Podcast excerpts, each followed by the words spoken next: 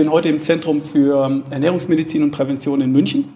Und vor mir sitzen Herr und Frau Bischof, einen Herrn Doktor habe ich vergessen, Entschuldigung. Mhm. Sie leiten gemeinsam das Zentrum für Ernährungsmedizin und Prävention hier in München und sind zu Gast. Erstmal Hallo und willkommen. Ja, vielen Dank für die Einladung. Gerne. Heute geht es um das Thema Adipositas. Was ist das überhaupt? Wichtig ist sicher zu verstehen, dass Adipositas ganz sicher keine Willensschwäche, kein kosmetisches Problem oder dergleichen ist, sondern es ist eine chronische Erkrankung, das hat die WHO schon vor über 20 Jahren so definiert und hat der Deutsche Bundestag ist dem 2020 gefolgt. Das heißt, es ist eine chronische Erkrankung, die Lebensqualität kostet und Leben verkürzt und drum eben auch professionell angegangen gehört. Und damit beschäftigen Sie sich ja hauptsächlich am Zentrum für Ernährungsmedizin und Prävention, oder? Ist das Ihr Schwerpunkt? Das ist einer unserer Schwerpunkte. Wir machen das gesamte Spektrum der Ernährungsmedizin, also genauso gut gastrointestinale Erkrankungen, Menschen mit Tumorerkrankungen, aber Adipositas ist einfach aufgrund der Häufigkeit in der Bevölkerung, glaube ich, in jedem ernährungsmedizinischen Zentrum einer der Schwerpunkte und bei uns auch. Mhm. Wo fängt denn überhaupt ein bisschen Übergewicht an und wo hört es auf? Wo steigt dann Adipositas? Wo ist der, die Abgrenzung? Wie, wie stelle ich denn fest, wo ich da gerade mich befinde, falls ich betroffen bin? Das verbreitetste Maß zur Definition der Adipositas ist eigentlich der BMI, der Body Mass Index, also das Verhältnis von der Körpermasse zur Körperoberfläche. Darüber wird immer viel diskutiert, weil natürlich auch seine Schwächen hat. Das prominenteste Beispiel, was immer kommt, ist Arnold Schwarzenegger als Mr. Universe hat ein BMI von 40. Ich sage immer, aber das sieht man, ob jemand so gebaut ist oder nicht. Also für den normal gebauten Menschen ist der BMI ein ganz gutes Maß. Und da kann man sagen, oder da ist es international so eingeteilt, dass ein BMI größer gleich 30 Kilogramm pro Quadratmeter als Adipositas definiert wird und BMI 25 bis 30 als Übergewicht, also als eine Art Zwischenstufe zwischen Normalgewicht und Adipositas. Hm. Das ist, glaube ich, auch allgemein bekannt. Die meisten kennen diese Zahl 30. Aber es hat natürlich was mit, mit dem Körperfettanteil zu tun. Ich glaube, das ist so die Abgrenzung. Ne? Ein Klitschko hat einen hohen BMI, aber äh, mit einem geringen Körperfettanteil ist das trotzdem gesund. Aber jemand, der einen hohen Körperfettanteil hat, kann auch eventuell schon Probleme entwickeln, nehme ich an, mit einem BMI de deutlich unter 30. Genau. Daran schließt sich dann auch an, ab wann man was tun muss. Mhm. Also es ist tatsächlich eben so, wenn jemand BMI zwischen 25 und 30 hat, aber zum Beispiel durch eine erhöhte Fettmasse oder durch ein genetisches Risiko bereits ein Diabetes, der dadurch bedingt ist, dann ist auch das schon behandlungsbedürftig. Dann wird man natürlich nicht warten, bis der die 30 geknackt hat. Mhm. Eine Sache war Ihnen im Vorgespräch wichtig, nämlich dass Adipositas eine chronische Erkrankung ist und äh, oder als solche betrachtet wird. Warum ist das so wichtig? Weil es in unserer langjährigen Überzeugung tatsächlich der Schlüssel ist für einen sinnvollen Umgang mit diesem Thema. Und zwar sowohl auf Therapeutenseite als auch auf Betroffenenseite. Menschen mit Adiposa, obwohl sie ja wahnsinnig häufig in unserer Gesellschaft sind, sind nach wie vor extrem stigmatisiert mit ihrer Erkrankung, werden oft Jahrzehnte nicht professionell therapiert und leiden unter ihrer Erkrankung und haben Folgeerkrankungen. Gleichzeitig fühlen sie sich selber schuld an ihrer Erkrankung und empfinden es oft als persönliches Versagen, wenn sie nichts dagegen antun können. Und darum ist es so wichtig zu verstehen, dass es eine chronische Erkrankung ist. Wie gesagt, das ist schon lange so definiert, weil es für beide Seiten einfach den therapeutischen Weg öffnet. Das heißt, ich als Arzt beispielsweise kann einen Patienten stigmafrei ansprechen und sagen, ich habe es jetzt untersucht, Sie haben ein BMI von 35, haben vielleicht noch zudem eine Fettleber, Sie haben Adipositas, das könnte man so und so therapieren. Ganz stigmafrei, so wie ich einen Patienten mit einem Bluthochdruck auch auf seine Erkrankung hinweisen würde. Und wir haben auf Patientenseite die Möglichkeit zu sagen, man merkt es ja bei sich selber, ich bin übergewichtig, ich bin adipös, ähm, ich suche mir professionelle Hilfe, auch stigmafrei. Darum ist das, glaube ich, ein ganz wichtiger Punkt, da strukturiert und offen dran zu gehen, dass man es als Erkrankung versteht. Mhm. Hat das auch was damit zu tun, dass ähm, jetzt, wo es eine chronische Erkrankung ist oder als solche betrachtet wird, natürlich auch Krankenkassen sich dafür verantwortlich fühlen und auch Kosten übernehmen für Behandlung? Da sprechen Sie gleich eines der Hauptprobleme als erstes an. Die Adipositas ist tatsächlich die einzig anerkannte chronische Erkrankung in Deutschland, bei dem die Finanzierung der leitliniengerechten Therapie nicht automatisch gesichert oder gewährleistet ist. Das heißt, die Erkrankung ist klar, es gibt auch eine Leitlinie, die die Therapie vorschlagen würde, die man macht. Allerdings wird nur punktuell die Therapie überhaupt für den Krankenkassen übernommen. Es hat sich gebessert die letzten 20 Jahre, weil einfach auch da ein Verständnis für das Thema gewachsen ist. Aber es ist eben noch lange nicht so, dass ich eben mit meiner Erkrankung Adipositas mich in Therapie begeben kann und automatisch meine Kasse die Kosten übernimmt. Und das ist natürlich ein riesiges Problem bei der Versorgung. Und was man nicht mitbedenkt, dass durch diese durch dieses offizielle Statement Adipositas ist eine chronische Erkrankung, ähm, wir auch den Patienten und den Betroffenen die Möglichkeit geben, sichtbar zu werden. Ähm, das, das erleben wir jetzt über die letzten Jahre, dass sich der Patient schämt, eben aufgrund seiner ähm, Körperfülle und dass er sich immer mehr zurück ähm, zieht in sein Schneckenhaus. Wie gesagt, das Thema Stigmatisierung ist schon ähm, sehr deutlich. Aber dadurch, dass es jetzt offiziell eine Erkrankung ist und die Patienten wir erst hier damit einfach, also zum ersten Mal konfrontieren und die sind alle irgendwie so, wow, echt? Wow, ja, stimmt. Ähm, die sehen das dann anders und sie wissen, okay, ich brauche eine Therapie, weil das ist offiziell eine chronische Erkrankung und ich werde sichtbar. Mhm. Ähm, wir haben dieses Jahr zum ersten Mal durch eine Gruppe auch beim Giro di Monaco mitgemacht. Das ist ein Benefizlauf und ähm, das ging von äh, das ging von einer Gruppe aus, dass sie wirklich mal sichtbar zeigen wollen, auch wir sind nicht nur faul und liegen irgendwie auf der Couch, sondern wir können und wir wollen. Und ich finde, dadurch, dass es offiziell ist, diese Erkrankung, ähm, ja, können wir so auch den Patienten unterstützen, sichtbar zu werden und vielleicht doch irgendwann in der Politik mal ähm, ja was erreichen. Mhm. Aber ich kann mir vorstellen, nicht aber, ich kann mir vorstellen, dass trotzdem das noch eine Zeit braucht, bis es in der Bevölkerung auch als chronische Erkrankung ankommt. Ne? Das als solche zu erklären, ist ja ein guter und wichtiger Schritt. Das verändert noch immer nicht oder noch lange nicht das Denken in den Köpfen der Menschen da draußen, oder? Ja, absolut, weil das ist das Erste, wenn man jetzt einen Patienten mit starkem Übergewicht oder Adipositas sieht, dann denkt man immer, oh Gott, speziell bei der Eisdiele jetzt im Sommer. Mhm. Da ist der erste Gedanke, oh Gott, jetzt frisst der schon wieder. Muss das sein? Und das ist ja genau das, was wir eigentlich nicht erreichen wollen. Ähm, und wir müssen jetzt ganz deutlich ähm, immer wieder diese chronische Erkrankung in den Vordergrund stellen und auch unsere Patienten, ähm, damit es in der Gesellschaft tatsächlich ja, Anklang findet. Auch wenn es vielleicht für Außenstehende komisch klingt. Wir sagen schon lang bewusst nicht mehr ein Adipöser, ja, sondern der Mensch steht im Vordergrund. Das ist ein Mensch mit Adipositas, genauso wie es ein Mensch mit Diabetes oder Bluthochdruck geht.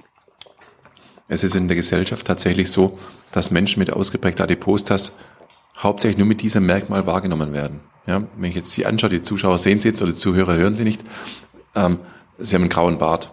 Trotzdem wollen sie doch in der Gesellschaft auch nicht nur als der Graubärtige wahrgenommen werden. Na, das ist ein Körpermerkmal oder ich habe auch einen grauen Bart, das halt trifft auf mich auch zu. Und genauso ist es mit Menschen mit Adipositas. Das ist eine, ein Merkmal, aber man reduziert Menschen auf ihre Adipositas. Und das macht diese Erkrankung auch so schwer. Ähm, weil wenn jemand jetzt wirklich 30, 40 Kilo abnimmt, dann wird er genau auf das reduziert. Und dann denkt jeder andere, wow, super, wow, was hast du gemacht? Aber zeitgleich, ah ja, mal schauen, ob das überhaupt ähm, lang hält. Weil die Gewichtsabnahme immer darauf reduziert wird, ähm, ob man es denn langfristig auch halten kann. Und das ist genau der Fehler. Bei keiner chronischen Erkrankung ist es so, dass man die heilen kann oder dass man immer eine hundertprozentige Erfolgschance hat. Also das gibt es einfach nicht. Mhm. Dann kommen wir doch bitte mal zum, ähm, zu den Ursachen. Ist das sinnvoll? Sollten wir darüber sprechen? Was sind die Ursachen von Adipositas? Ursachen gibt es eine ganze Fülle, aber es gibt vielleicht drei besonders wichtige. Der eine wirklich sehr wichtig ist die Genetik. Ja, das hat man bis vor 10, 15 Jahren gar nicht so ernst genommen, aber es zeigen eigentlich alle aktuelle Studien, dass ungefähr 50 Prozent der individuellen Adipositas genetisch mitbedingt sind. Das heißt nicht, dass wenn ich eine ungünstige Genetik habe, dass ich dann adipös werden muss oder dass ich nicht abnehmen kann, aber ich habe ein höheres Risiko und es ist schwerer. Also Genetik spielt eine wichtige Rolle.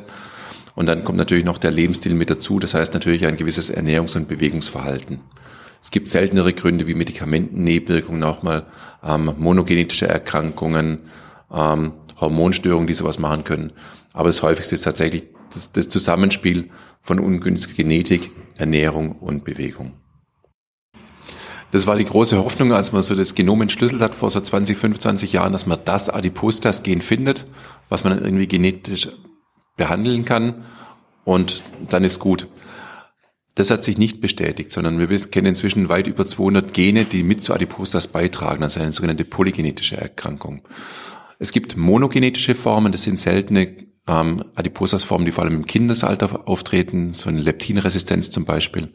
Das ist allerdings sehr selten, sondern es ist meistens ein, wenn dann eine polygenetische Erkrankung und ein Zusammenspiel von mehreren Genen. Und um es noch komplizierter zu machen, auch die Epigenetik spielt eine Rolle. Das heißt, wir haben ja viele Gene, die vielleicht gar nicht aktiv sind oder die nur in bestimmten Lebensphasen aktiviert werden. Auch das spielt eine Rolle. Zum Beispiel ganz wichtig, wenn Menschen mit Adipositas Kinder bekommen wollen, dann haben sie natürlich ein genetisches Risiko, was sie dem Kind mitgeben. Das können sie nicht ändern. Aber es zeigen viele Studien, dass wenn zum Beispiel eine Frau mit Adipositas deutlich an Gewicht abnimmt, bevor sie schwanger wird, dass dann das Adipositas-Risiko für das Kind aufgrund der Epigenetik reduziert ist. Oh. Also es ist nicht nur die Genetik, sondern sogar die Epigenetik, die eine Rolle spielt. Was übrigens auch für Männer bei der Zeugung gilt. Also nicht nur die Frauen, sondern auch die Männer. Ähm, den Männern empfehlen wir eine deutliche Gewichtsreduktion vor der ersten Zeugung. Also das hat nicht nur was mit ähm, Prägung oder Weitergabe von Lebensweise zu tun, sondern auch tatsächlich mit genetischen Faktoren, die vorliegen bei der Zeugung, bei der, bei der Schwangerschaft und, äh, und solchen Dingen. Man hat früher gedacht, dass beispielsweise Lebensumstände wichtiger sind für das Adipos das Risiko des Kindes. Aber man weiß gerade aus Adoptionsstudien sehr gut, wenn Sie ein genetisch dünnes Kind in eine Familie mit Adipositas geben, dann behält es trotzdem meistens das genetische Risiko des eher dünn, Dünnseins. Ja, es wird seltener adipös. Und genauso andersrum, wenn Sie ein genetisch übergewichtiges Kind in eine dünne Familie geben genetisch, dann behält es trotzdem sein Adipositas-Risiko. Außer so in den ersten drei, vier, fünf Lebensjahren, weil da die meisten Kinder ihre Ernährungsentscheidungen nicht alleine treffen, sondern der Eltern. Aber dann schlägt eher die Genetik durch als die Lebensumstände. Mhm. Das erhöht für mich natürlich auch meine Verantwortung als potenzieller Vater, der ich schon lange bin, ähm, weil ich mit, meinem, mit meinen Entscheidungen oder auch äh, mit meiner Lebensweise ähm, dazu beitragen kann, dass meine Kinder einen guten Start in ihr Leben haben. Und natürlich spielen die Gene, die ich auch mitbekommen habe, natürlich da auch eine Rolle. Also es ist nicht nur, es ja. hat nicht nur was damit zu tun, aber den Aspekt darf man nicht ganz aus dem Auge ja. verlieren. Okay. Spielt das Thema Ursache überhaupt eine Rolle für, für die Vermeidung sicherlich, aber ich vermute mal in der Behandlung der Betroffenen hier bei Ihnen im Zentrum eher nicht, oder? In der Behandlung spielt es tatsächlich eher eine eine eher ja, pragmatische Rolle. Natürlich muss man dauerhaft das Ernährungs- und Bewegungsverhalten verändern und beeinflussen, wenn sich was tun soll. Ähm, die Ursache spielt aber, glaube ich, dann eine wichtige Rolle, wenn wir über das Thema Prävention nachdenken, weil es ist wahnsinnig häufig die Adipositas und wir werden dem Ganzen nur Herr werden, je früher wir einsetzen. Ähm, und da zeigt sich eben gerade, dass die Verhältnisprävention super wichtig ist. Also Verhältnisprävention im Gegensatz zur Verhaltensprävention. Verhaltensprävention ist, wenn ich jetzt einem Menschen sage, du solltest weniger essen, damit du nicht zunimmst. Da wissen wir, das gelingt mal besser, mal schlechter. Auf uns als Population bezogen ist es sinnvoller, wir machen Verhältnisprävention. Das heißt, wir versuchen Lebensumwelten zu schaffen, in denen wir nicht so arg adipös werden müssen. Aktuell leben wir in einer adipogenen Umwelt, so nennen wir das. Ja, das ist unser ganzer Lebensalltag macht es leicht, Adiposas zu entwickeln. Essen ist immer und überall verfügbar, wir bewegen uns wenig, wir haben lauter Fastfood, hochprozessierte Lebensmittel und da ist natürlich die Politik dann gefragt, Lebensumstände mit zu beeinflussen. Was sind denn die Folgen von Adipositas? Einmal die gesundheitlichen für die Betroffenen und danach können wir vielleicht auch noch über die für unsere Gesellschaft oder für familiäre Kontexte oder für Arbeitsumwelten sprechen. Fangen wir mal mit den Betroffenen selber an. Puh, umfangreiche Frage. Also zum einen natürlich das medizinische Menschen mit Adipositas haben mehr Herz-Kreislauf-Erkrankungen, mehr Schlaganfälle, mehr Arthrose, mehr Krebserkrankungen, sterben früher. Ja, das ist das, was für mich als Arzt medizinisch dahinter steckt und was man auch mit Adipositas-Therapie dann positiv beeinflussen kann. Aber natürlich geht es weiter in das ganze soziale Kontext, ja, Teilhabe, Lebensqualität, ähm, wieder mit den Kindern oder mit den Enkeln aktiv sein können zu wollen, ähm, nicht vorzeitig aus dem Berufsleben auszuscheiden. Ja, je höher der Grad der Adipositas, umso früher die Berentung mhm. und auch für unser Gesundheitssystem natürlich, wenn man direkte und indirekte Kosten der Adiposas zusammenrechnet, dann sind es jedes Jahr, es gibt gar keine so wirklich guten Schätzungen, aber auf jeden Fall mehrere Milliarden Euro, die uns das als Volkswirtschaft und Krankensystem kostet. Also das sind die verschiedenen Ebenen, die Adiposas, beispielsweise die persönliche, die soziale und die gesamtgesellschaftliche, die dieses Thema mitbringt. Mhm. Ja, auf die soziale die geht mir gerade noch im Kopf rum, da würde ich ganz gerne mal ganz kurz drauf eingehen, nämlich, ähm, dass Leute, die betroffen sind, natürlich Teilhabe äh, nicht mehr so erleben wie jemand, der schlank und fit ist, der am Wochenende mit seinen Kindern eine Radtour macht oder zum Mountainbikes geht oder zum, zum Klettern in die Berge oder so. Ähm, ich vermute, dass das auch bei den Betroffenen hier als, als Grund genannt wird, äh, sich behandeln zu lassen, oder? Ja, das ist immer der Grund, den, den wir als Nicht-Betroffene wissen, aber das geht oft noch viel tiefer. Das sind die ganzen Blicke, die die Betroffenen spüren. Ähm, überall, wo sie hingehen, die spüren alle Blicke und die werden einfach angeguckt, ähm, angegafft zum Beispiel auch manchmal. Und das ist was, was wir überhaupt gar nicht auf dem Schirm haben. Die können sich den Arzt nicht nach dem, nach dem Fachgebiet oder nach dem Wohnort aussuchen, sondern die gucken, wo kann ich mich denn im Wartezimmer ordentlich hinsetzen? Was haben die für Stühle? Ähm, viele Arztpraxen haben so ganz coole Swinger, so Designerstühle. Das geht nicht, wenn ich einfach starkes Übergewicht mitbringe. Ähm, und das sind lauter so Kleinigkeiten, das natürlich jemanden Tag für Tag ähm, beschäftigt und auch traurig macht. Und wenn es dann zu einer Depression kommen sollte, ist es nicht verwunderlich, weil wenn ich jeden Tag diese Blicke spüre, jeden Tag äh, mit diesem mit diesen, ja, das ist ja alles unbequem, wenn mich das körperlich und geistig jeden Tag aufs Neue ähm, beschäftigt und ähm, das prägt ein. Mhm. Und mit diesem Problem kommen auch unsere Patienten. Ähm, und ähm, wir hoffen auch, und darum ist es uns so wichtig, dass wir ähm, hier unsere Räumlichkeiten familiär gestalten, dass wir eine Kaffeemaschine haben, dass wir einen Garten haben, dass wir diese Hospitalität ähm, und Gastfreundschaft auch über, also auch deutlich zeigen können, damit sich unsere Patienten hier wohlfühlen. Ähm, ja, und das ist ja, das, also wie gesagt, ich glaube, dass das ganz oft unterschätzt wird. Mhm. Glaube ich auch. Und äh, an Arbeitsplätzen ja dann nochmal genauso. Ne? Möglicherweise verringerte Karrierechancen, äh, weil vermutlich schlanke, fitte, dynamische Kandidaten bevorzugt werden, wenn es um Besetzung von Positionen geht. Und dann das gleiche Stigma natürlich auch in der Kantine am Arbeitsplatz selber und so. Ich glaube, das ist ein ganzes großes Umfeld von Begebenheiten. Aber darum ist, ist unser Job einfach so schön, weil wir im interdisziplinären Team ähm, unsere Patienten begleiten und durch diese schnelle Gewichtsabnahme ähm, wir tatsächlich beteiligt sind an der Lebensänderung. Wir sehen auch ganz deutlich bei den Klamotten, ähm, wenn die anfangen, wenn die Gruppe startet, dann ist es meistens irgendwie dunkelgrau und ähm, jetzt nicht besonders attraktiv. Und wenn dann junge Frauen wieder bunte Klamotten anhaben beim Friseur waren, das ist einfach, da geht einem das Herz auf, weil man merkt, okay, die leben wieder und ähm, wenn wir da ein Stück dazu beitragen können, dann ist es einfach eine, eine unglaublich schöne Möglichkeit, ähm, ja, Leute zu unterstützen. Ein gutes Stichwort. Ähm, was konkret machen Sie denn hier am Zentrum für Ernährungsmedizin und Prävention? Wie behandeln Sie Menschen mit Adipositas? Wichtig zu verstehen ist, dass es nicht diese eine perfekte Adipositas-Therapie gibt, sondern ein modernes Adipositas-Zentrum und da entwickeln sich auch die meisten Adipositas-Zentren in Deutschland bietet immer das komplette Therapiespektrum an. Also tatsächlich begonnen von einem Bewegungsprogramm, Kochkurse, multimodale Therapieprogramme, Medikamente bis hin zur Operation. Weil einfach, wir sehen im Jahr ungefähr so zwei bis 3.000 Menschen mit Adiposas bei uns im Zentrum und jeder hat eine unterschiedliche Vorgeschichte, unterschiedliche Vorlieben, Lebensphase, Grunderkrankung und es gibt nicht den Mensch mit Adiposa, sondern alle sind extrem verschieden und man muss dieser Vielfalt gerecht werden und schauen, nicht was ist die beste, sondern was ist für diesen Menschen in dem Moment mutmaßlich die beste Therapie und vor allem dann, wie geht's langfristig weiter? Ja, das sind die wichtigen Fragen. Und gerade bei Menschen mit höhergradiger Adipose, also ab BMI 35 aufwärts, sieht die Leitlinie eigentlich im Wesentlichen zwei bis drei Therapiemöglichkeiten vor. Das eine sind sogenannte multimodale Therapieprogramme. Das heißt, da kommen die Menschen typischerweise über ein Jahr einmal die Woche in ein Zentrum, haben Ernährungs-, Bewegungs- und Verhaltenstherapie mit ärztlicher Kontrolle. Ähm, das ist eine Therapie, das ist meist so die Basis auch der Therapie. Dann kann man sehen, wo das nicht funktioniert oder nicht geht, muss man über eine Operation zum Beispiel nachdenken.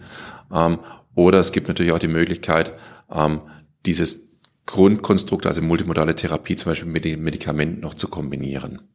Oder es gibt Patienten, die vielleicht nur ein BMI von 31 haben, noch sehr mobil, sehr fit, sehr aktiv sind. Da kann man vielleicht ein bisschen niederschwelliger einsteigen, mal mit Ernährungsberatung, ein bisschen Bewegungstherapie. Man muss schauen, was hat man da. Wichtig ist, dass man leitliniengerecht arbeitet. Ja, ich glaube, das ist auch ganz wichtig in der Kommunikation mit der Politik und den Krankenkassen. Ähm, ich verstehe da die Kostenträger schon ein Stück weit, weil es natürlich auch nicht nur seriöse Angebote in der Adipositas-Therapie gibt. Und ich glaube, da ist mal als Zentrum gefragt, es gibt eine wissenschaftliche Leitlinie, wo drin steht, was evidenzbasiert, also was belegt ist. Und das sollte man als Zentrum anbieten und nichts Unseriöses. Das ist, glaube ich, ein ganz wichtiger Punkt. stelle ich mir das so vor, dass es am Einstieg, beim Einstieg eines, ähm, eines Betroffenen hier bei Ihnen im Zentrum zunächst mal eine Eingangsuntersuchung gibt, dass zum Beispiel auch Blutparameter untersucht werden. Vielleicht findet auch eine Gensequenzierung statt, um festzustellen, ob eine genetische Disposition vorliegt oder nicht. Ist das so korrekt? Ja, also egal, was für ein Therapieregime von den genannten man anstrebt, wird man immer erst auf jeden Fall eine medizinische Eignungsuntersuchung machen und in den meisten Fällen auch noch eine psychologische Eignungsuntersuchung, weil das ja die beiden Hebel sind, wo man ansetzen wird, um eben rauszufischen, hat er vielleicht eine, eine genetische Grunderkrankung, eine metabolische Grunderkrankung, was hat er für Risiken. Auf der psychologischen Seite hat er vielleicht Komorbitäten, eine Essstörung mit dabei. All das sind Faktoren, die uns dann entscheiden lassen, in welche Richtung gehen wir mit der Therapie. Und wir haben es ja tatsächlich seit ein paar Jahren schon so gemacht, wir haben eine Adipostas-Board bei uns in der Klinik eingerichtet. Man kennt es vielleicht aus dem Tumorboard, also bei Krebserkrankungen. Wir haben das analog zum Adipostas-Board gemacht. Das heißt, da trifft sich einmal im Monat die Adipostas-Chirurgen, die Internisten, die Ernährungsfachkräfte, Psychologen, Bewegungstherapeuten, alle miteinander. Und wir besprechen nicht jeden, aber zumindest, zumindest die komplexen Patienten im Team und machen gemeinsam einen Therapievorschlag. Das hat uns sehr geholfen, auch in der Kommunikation untereinander, weil man natürlich immer den Tellerrand hinausschaut. Ich stelle mir das dann so vor, dass Leute ähm, an so einem Programm teilnehmen, das zum Beispiel, Sie haben das vorhin beschrieben, ein Jahr dauert mhm. und in dieser Zeit regelmäßige Besuche hier haben und dabei ärztlich betreut werden, psychologisch betreut werden, dass es Sportangebote gibt, die man gemeinsam macht und damit auch erklärt, wie bestimmte Dinge auch zu Hause dann gemacht werden können, dass es eine Ernährungsberatung gibt. Ähm, gibt es auch Programme, ähm, Ernährungsprogramme, die die ähm, Teilnehmer dann absolvieren, um, ähm, um voranzukommen, Gewicht zu verlieren? Ähm, also zum einen ist es wichtig, dass wir hier den, das, also dass wir nudgen. Nudging ist ja ein, ein Begriff aus der Ernährungstherapie, ähm, praktisch jemanden zu stupsen, ähm, hinzustupsen, damit er ja eine, ein gewisses, ein gewisses Verhalten anregt. Und bei uns, speziell bei der Ernährungstherapie oder bei der Bewegungstherapie, ist es wichtig, dass der ähm, Patient spürt, oh, das tut mir gut, das macht ja Spaß. Ähm, Sie sind ja hier bei uns am Schloss Nymphenburg.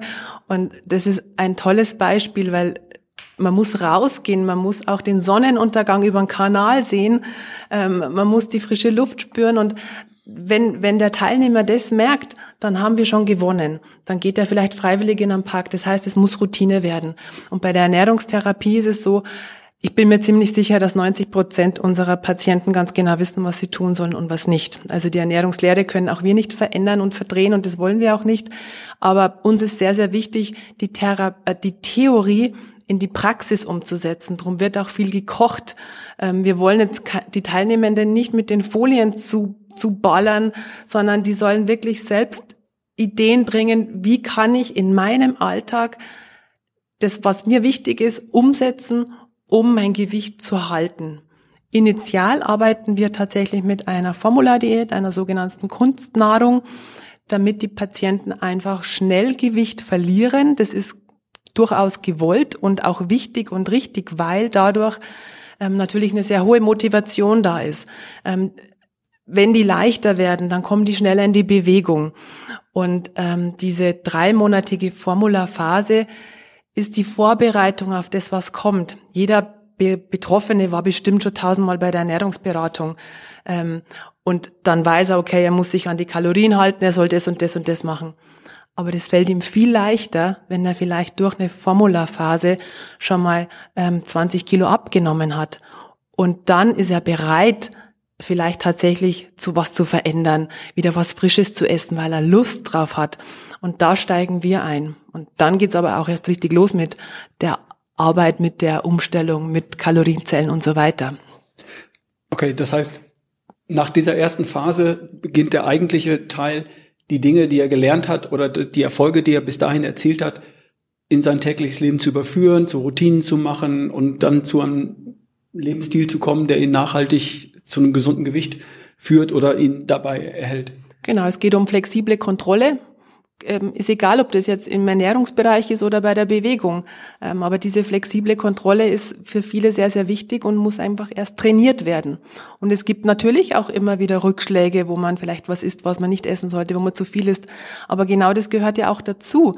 Ähm, das ist ein Training, hm. um zu sehen, ähm, was könnte ich dann anders machen? Man hat hier die Profis in jedem Fachbereich und das ist auch das Tolle in meiner Position. Ich muss nicht der Hobbypsychologe sein, weil ich habe in der nächsten Tür, im nächsten Büro tatsächlich einen psychologischen Psychotherapeuten und ähm, der ist der Profi in dem Bereich und das macht es für uns auch einfach und natürlich für den Patienten sehr erfolgreich. Hm, das heißt, Sie machen Gewohnheiten dann aus, aus den Dingen, die man hier lernt. Und die Hoffnung ist, dass die Leute nach Ende der Behandlung hier bei Ihnen mit neuen, frischen, besseren Gewohnheiten draußen äh, erfolgreich im Leben zurechtkommen und äh, ihr gesundes Gewicht auch halten können. Wichtig ist ganz, ganz egal, was man macht zur Adipositas-Therapie. Das ist immer nur ein Schritt, ein Baustein in einer Therapie.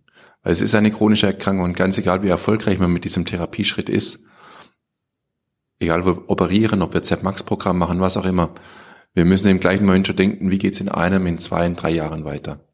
Ja, es wird nicht den Punkt in der Adipositas-Therapie geben, wo wir sagen, jetzt haben wir eine Therapie gemacht, jetzt ist fertig, jetzt ist gut.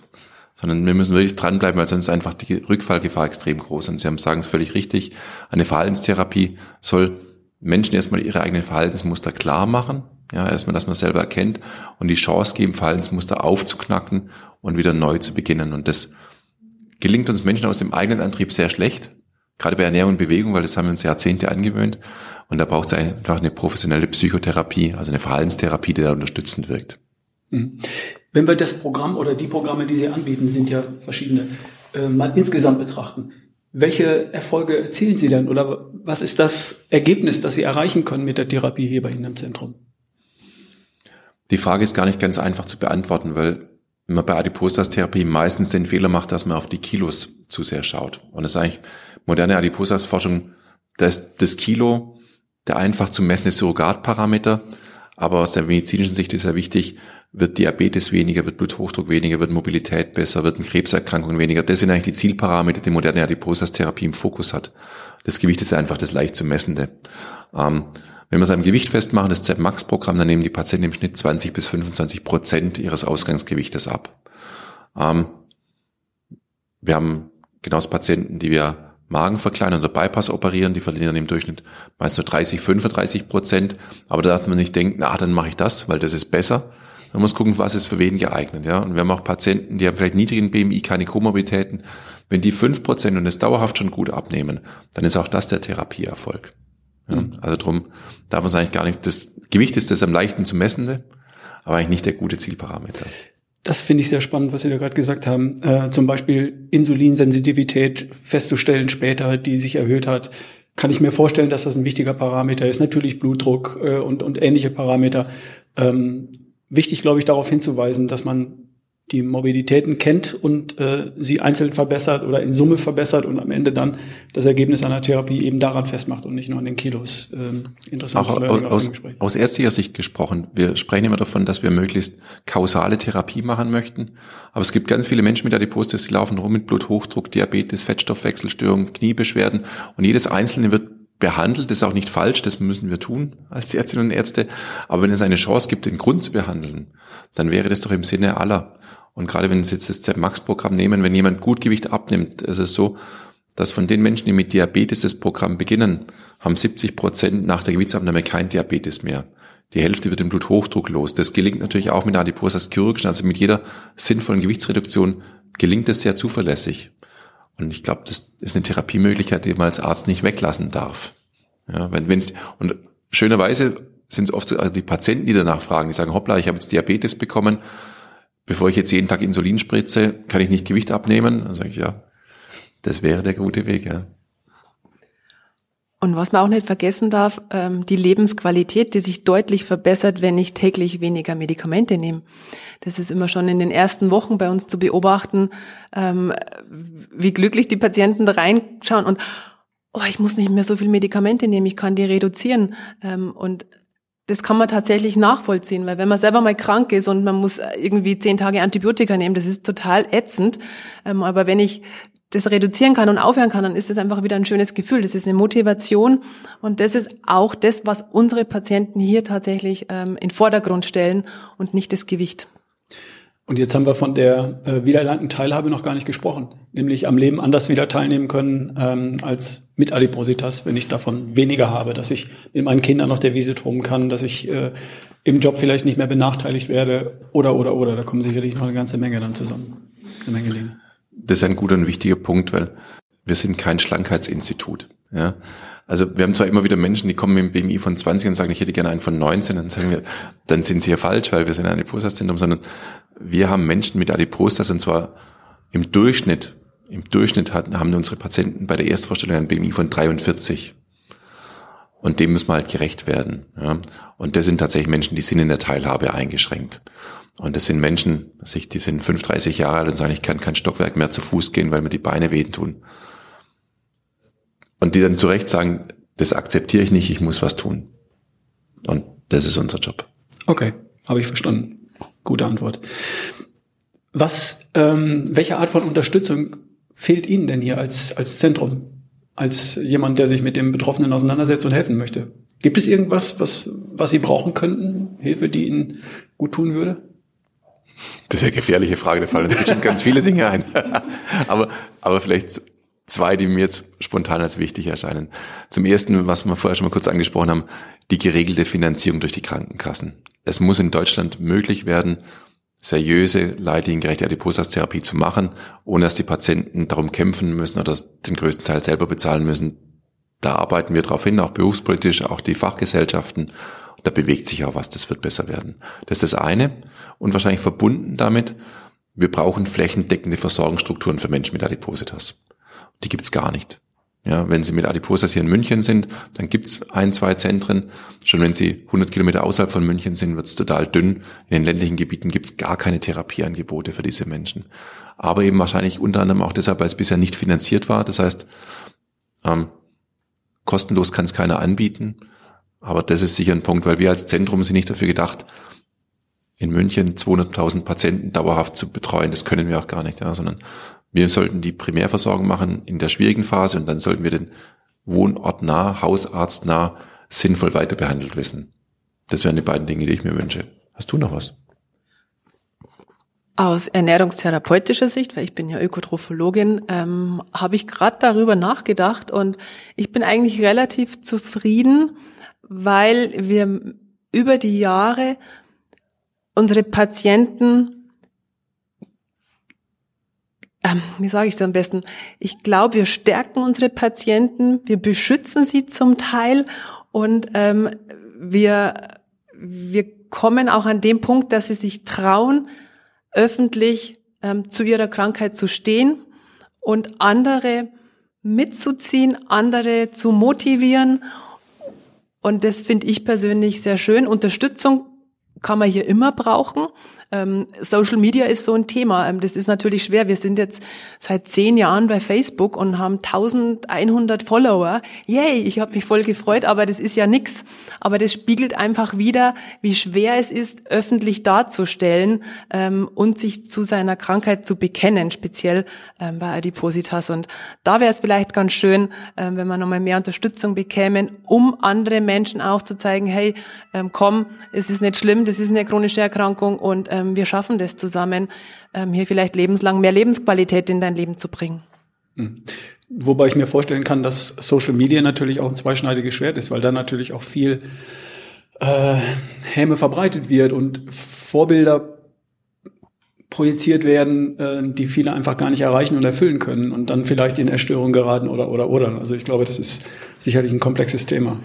Es gibt ähm, den Deutschen Adipositas-Verband, der macht ganz, ganz tolle Kampagnen. Eine letzte Kampagne war Hilfe statt Häme. Ähm, Finde ich ganz wichtig. Die machen tolle Bilder auch, ähm, weil wenn man einfach mal auf man sucht ein Bild Adipositas, dann kommt immer der dicke Bauch mit dem Maßband. Das ist die Stigmatisierung überhaupt. Ähm, wieso gibt's denn keine schönen Bilder? Ähm, aber genau das macht der Adipositas-Verband. Die stellen sich da, die zeigen, ähm, wie es ist und ähm, ja, die machen gute Arbeit. Mhm. Ich stelle fest, dass es auch in der, in der Werbung äh, mehr Bilder von äh, Menschen mit viel Körperfülle gibt, die trotzdem ein positives Bild transportieren. Also ich, ich denke, da tut sich hoffentlich auch was in der Richtung. Ja, hoffen wir auch, ähm, weil eine ganz schlanke Person, das ist einfach auch nicht richtig. Ähm, das ist ein interessantes Stichwort, aber dazu muss ich eine Anekdote erzählen, die ich jetzt auch zum ersten Mal so erlebt habe. Ich hatte neulich eine Patientin, 18 Jahre alt, mit einem BMI von knapp 50 und dadurch schon beginnt der, also Diabetes, Bluthochdruck und so weiter, also das Vollbild von einem metabolischen Syndrom, die hat bei uns ein Therapieprogramm begonnen und wurde dann in ihrer Schule sowohl von MitschülerInnen als auch von LehrerInnen ganz schräg angesprochen, wieso sie denn jetzt so eine Adiposas-Therapie macht. Sie soll doch glücklich sein mit dem Körper, das ist doch Body-Shaming. Sie soll, also, das war ganz abstrus, das ging dann gut gemeint, aber in die völlig falsche Richtung. Und sie war dann zum Glück emotional eine starke Frau, die gesagt, nee, nee, es geht mir nicht drum hier Size Zero und Bikini oder sowas, sondern ich habe metabolisches Syndrom, Diabetes, Adipostas, ich nehme deshalb Gewicht ab. Mhm. Also man erlebt mitunter schon ein paar Stilblüten inzwischen. Das, darüber muss man einfach reden, ne? dass solche Dinge nicht in die falsche Richtung gehen, dass man dann nicht sagt, nee, bleib doch wie du bist. Wenn derjenige möchte, dass er ein gesundes Gewicht haben will, ähm, dann muss er das genauso dürfen wie jemand, der für sich entscheidet, mein Gewicht ist fein und ich bin völlig fein mit mir, dann darf er das sicherlich auch entscheiden für sich. Es gibt ja auch oft ähm, die Diskussion über den gesunden Dicken. Mhm. Ähm, das geht auch in die Richtung und wir durch die Pandemie oder man spricht ja jetzt auch von einer Adipositas, äh, weltweiten Adipositas-Pandemie, ähm, werden wir irgendwann mehr übergewichtige oder stark Adipositas betroffene Patienten haben und das darf natürlich auch nicht ähm, ja die äh, die Realität werden. Was ist denn ein Tipp, den man jemandem geben kann, der sich adipös fühlt oder weiß, dass er adipös ist oder der sich zu dick fühlt und kein genaues Bild davon hat, was rät man so jemandem? Oder was würden Sie jemandem raten? Und da es eine Erkrankung ist, wäre mein erster Schritt zu meinem Hausarzt.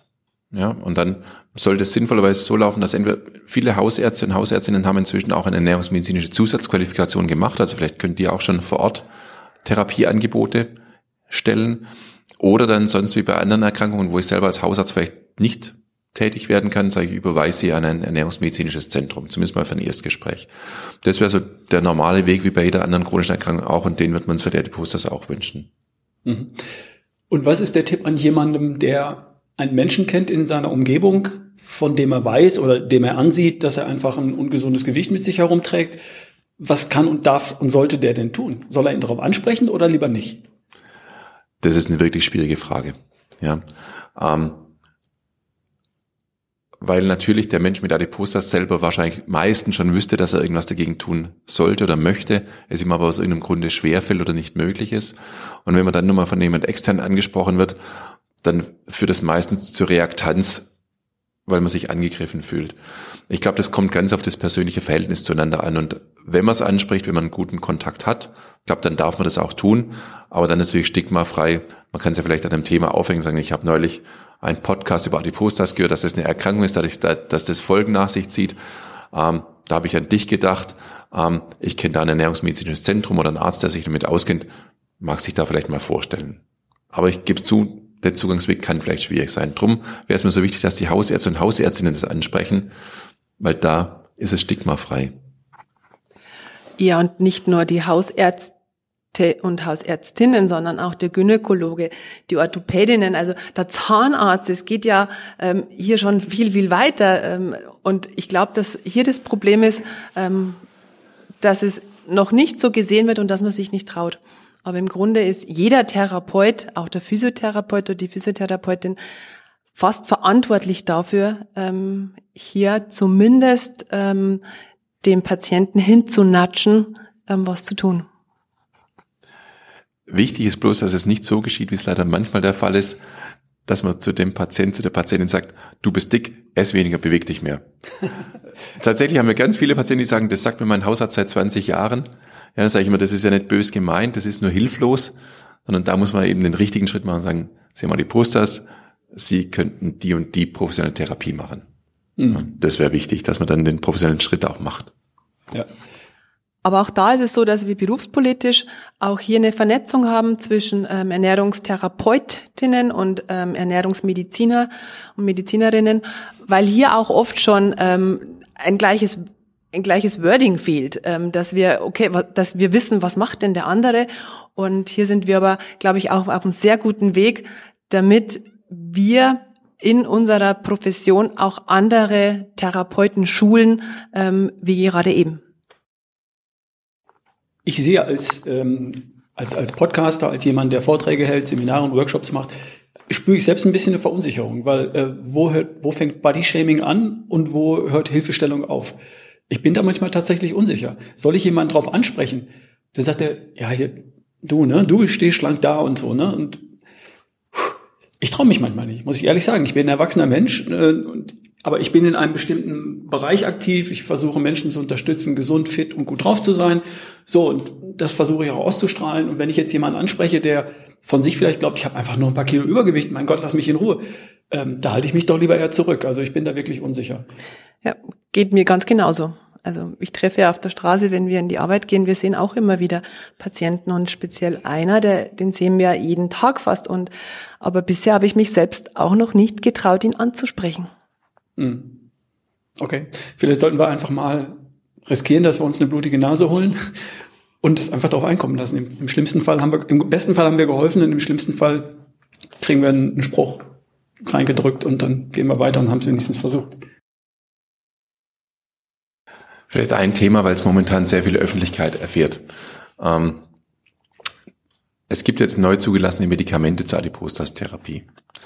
Ähm, wir hatten die letzten 100 Jahre ähm, keine Medikamente zur Adipositas-Therapie. Zwar immer mal wieder welche, aber die waren nicht wirklich durchschlagend erfolgreich. Das hat sich jetzt seit ein, zwei, drei Jahren so ein bisschen geändert und es kommen auch noch neue Medikamente. Das ist gut. Ja, ich bin selber Internist. Ich, ich habe schon immer gesagt, wenn es ein Medikament gäbe, was das Ganze, was wir jetzt besprochen haben, unterstützt, dann werden wir es natürlich einsetzen. Und das ist auch weiterhin so. Nur, wie es halt so ist, entsteht, wir leben in einer aufgeregten Gesellschaft. Muss man, betrifft viele Dinge, aber es betrifft auch dieses Thema. Ähm, das wird jetzt momentan völlig kritiklos gehypt und sowohl durch die Pharmaindustrie oder durch manche Öffentlichkeitsmedien, ähm, dieses Spritz dich schlank, so stand es ja neulich auf dem Fokustitel sogar, ähm, das halte ich für gefährlich, weil da werden Erwartungen geweckt, die auch diese Medikamente nicht erfüllen können. Die werden ein Baustein in dieser Therapie werden, ja, genauso wie Therapieprogramme wie Adiposas-Chirurgie, wie Bewegungsprogramme, so werden auch die Medikamente da ihren Platz finden, aber sie werden eben nur ein Baustein sein. Und wichtig ist zu wissen, die sind auch nur so getestet und nur so zugelassen. Das heißt, wenn Sie ein Medikament verordnen, dann müssen Sie automatisch auch Ernährungs-, Bewegungs- und Verhaltenstherapie dazu verordnen, weil nur so ist das Medikament zugelassen. Und wie gesagt, es wird uns helfen in der Therapie, aber ich beobachte momentan so ein bisschen kritisch diesen völlig kritiklosen Hype und teilweise auch durchaus getragen von Meinungsmachern von den Fachgesellschaften, die ähm, das sehr kritiklos promoten, das halte ich für, für kritisch. Und man muss sich immer bewusst sein, wenn man solche Publikationen liest, dass es hier wirklich um viele Milliarden Dollar geht. Das ist jetzt kein Vorwurf, aber das muss einem einfach bewusst sein, wenn ich mal solche ähm, Öffentlichkeitsartikel liest, dass natürlich ein gewaltiges finanzielles Interesse von verschiedenen Playern da ist. Ich glaube, da müssen wir alle ein bisschen die Augen offen halten und kritikfähig bleiben. Mhm. Ich würde gerne noch einen draufsetzen. Es gibt ja auch Dinge, die im Internet propagiert werden, präsentiert von den Kardashians, die sich irgendwas reinjagen. Ähm, was als Medikament eigentlich zugelassen ist in den USA. Man kann aber drankommen, man kann das irgendwie beschaffen auf legalem oder halblegalem Weg, weiß ich nicht. Und das wird als Wunderschlankheitsspritze vermarktet und Leute versuchen sich damit einfach ähm, ganz normales Gewicht runterzubringen, um zu einem BMI von 19 zu kommen oder so, weil sie es optisch cool finden. Ähm, da wird auch eine Menge Missbrauch schlicht und einfach getrieben mit dem Zeug, oder? Genau so ist es. Ja, die, die waren ja auch öffentlich damit, auch der, der Elon Musk oder eben die Kim Kardashian, die haben gesagt, das ist als Slimming praktisch, ich bin schon mehr oder weniger schlank und will jetzt noch dünner werden. Und das ist eben natürlich genau nicht. Die haben auch alle Nebenwirkungen. Teuer ist es zudem auch, ja. Und wir wissen auch gar nicht, wie langfristig es überhaupt wirksam ist. Ja, wir sehen selbst in der Zulassungsstudie, dass so nach einem Jahr die natürlich nicht weiter Gewicht abnehmen. Vor allem sehen wir in dem Moment, wo wir es absetzen, dass alle wieder sofort Gewicht zunehmen. Das heißt, es entsteht halt auch keine Nachhaltigkeit damit. Das soll jetzt das Thema nicht ganz schlecht machen, ähm, aber wir, die wir viel mit dem Thema beschäftigt sind, sehen momentan so mit ein bisschen Besorgnis, wie kritiklos das momentan in die Welt getragen wird. Und für uns wird es ein Baustein werden, aber ich glaube, das wird ein Thema sein in den nächsten Jahren, mit dem wir wachsam umgehen sollten. Okay. Ja, das soll jetzt aber unser Gespräch jetzt nicht in eine falsche Richtung bringen, sondern ich möchte wieder zurückkommen zu dem Ursprungsthema. nämlich ähm, wie man Betroffenen mit Adipositas ähm, helfen kann, wo Leute Hilfe finden, wo sie Unterstützung finden. Das heißt, Ihr Tipp war vorhin, sich zunächst mal an den Hausarzt zu wenden, der dann hoffentlich ähm, in Richtung ähm, Ernährungszentrum oder was sind die Stellen weiter verweist, wo man dann eine kompetente Hilfe bekommt. Und es gibt ganz, ganz tolle Selbsthilfegruppen, Adipositas-Selbsthilfegruppen, den genannten Verband, den Adip Deutschen Adipositas-Verband habe ich schon gesagt. Ähm, aber auch wir haben eine eigene Selbsthilfegruppe. Und auch ähm, in dem Rahmen möchte ich mich bei allen bedanken, weil dieses Ehrenamt einfach alles, was man im Ehrenamt macht, ähm, bedeutet Engagement, bedeutet Herzblut und ähm, braucht einfach auch mein großes Lob und Dankeschön. Und hiermit möchte ich mich ja ganz offiziell bei allen ähm, Selbsthilfeleitern bedanken, ähm, dass sie das möglich machen, Betroffenen oder auch Angehörigen von Adipositas-Patienten ähm, die Möglichkeit zu geben, einen Austausch unter Betroffenen zu finden. Wir vergessen oft die Angehörigen. Das ist nämlich auch gar nicht so einfach. Ähm, wie gehen die damit um? Sind die wirkliche Unterstützer? Ähm, wie gehen die mit dem Thema um? Und ähm, ja, also wahrscheinlich ein eigenes Thema, aber in dem Fall die Selbsthilfegruppen sind eine große Hilfe für, ähm, für uns Therapeuten und leisten großartige Arbeit. Und die findet man sicher auch im Internet, wenn man sich schlau macht und äh Stichwort Internet ist gut. Ähm, weil es eben noch als praktischer Tipp, wenn jetzt Hausarzt, Hausärztin oder Gynäkologin und so weiter nicht direkt weiter weiß. Ähm, es gibt den Bundesverband Deutscher Ernährungsmediziner, BEDEM, die haben eine Homepage, wo man nach Postleitzahlen schauen kann, wer hat eine ernährungsmedizinische Schwerpunktpraxis, das sind gute Anlaufstellen. Und genauso die Ernährungsfachkräfte, der VDD, das sind die Diätassistentinnen und der VDÖ, das sind die Ökotrophologen und Ernährungswissenschaftlerinnen.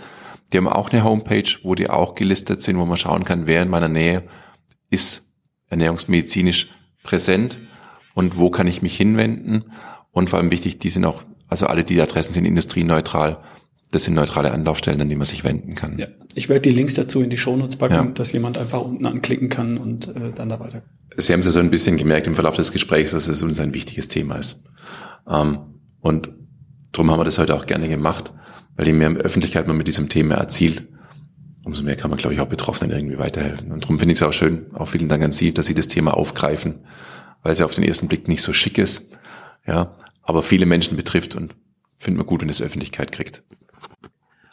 Und ich denke, dass wir beide uns auch in den letzten 15 Jahren in der Adipositas-Therapie weiterentwickelt haben, dank unserer Patienten und Patientinnen, ähm, dass auch wir verstehen, was ist diese Erkrankung, was bringt sie mit.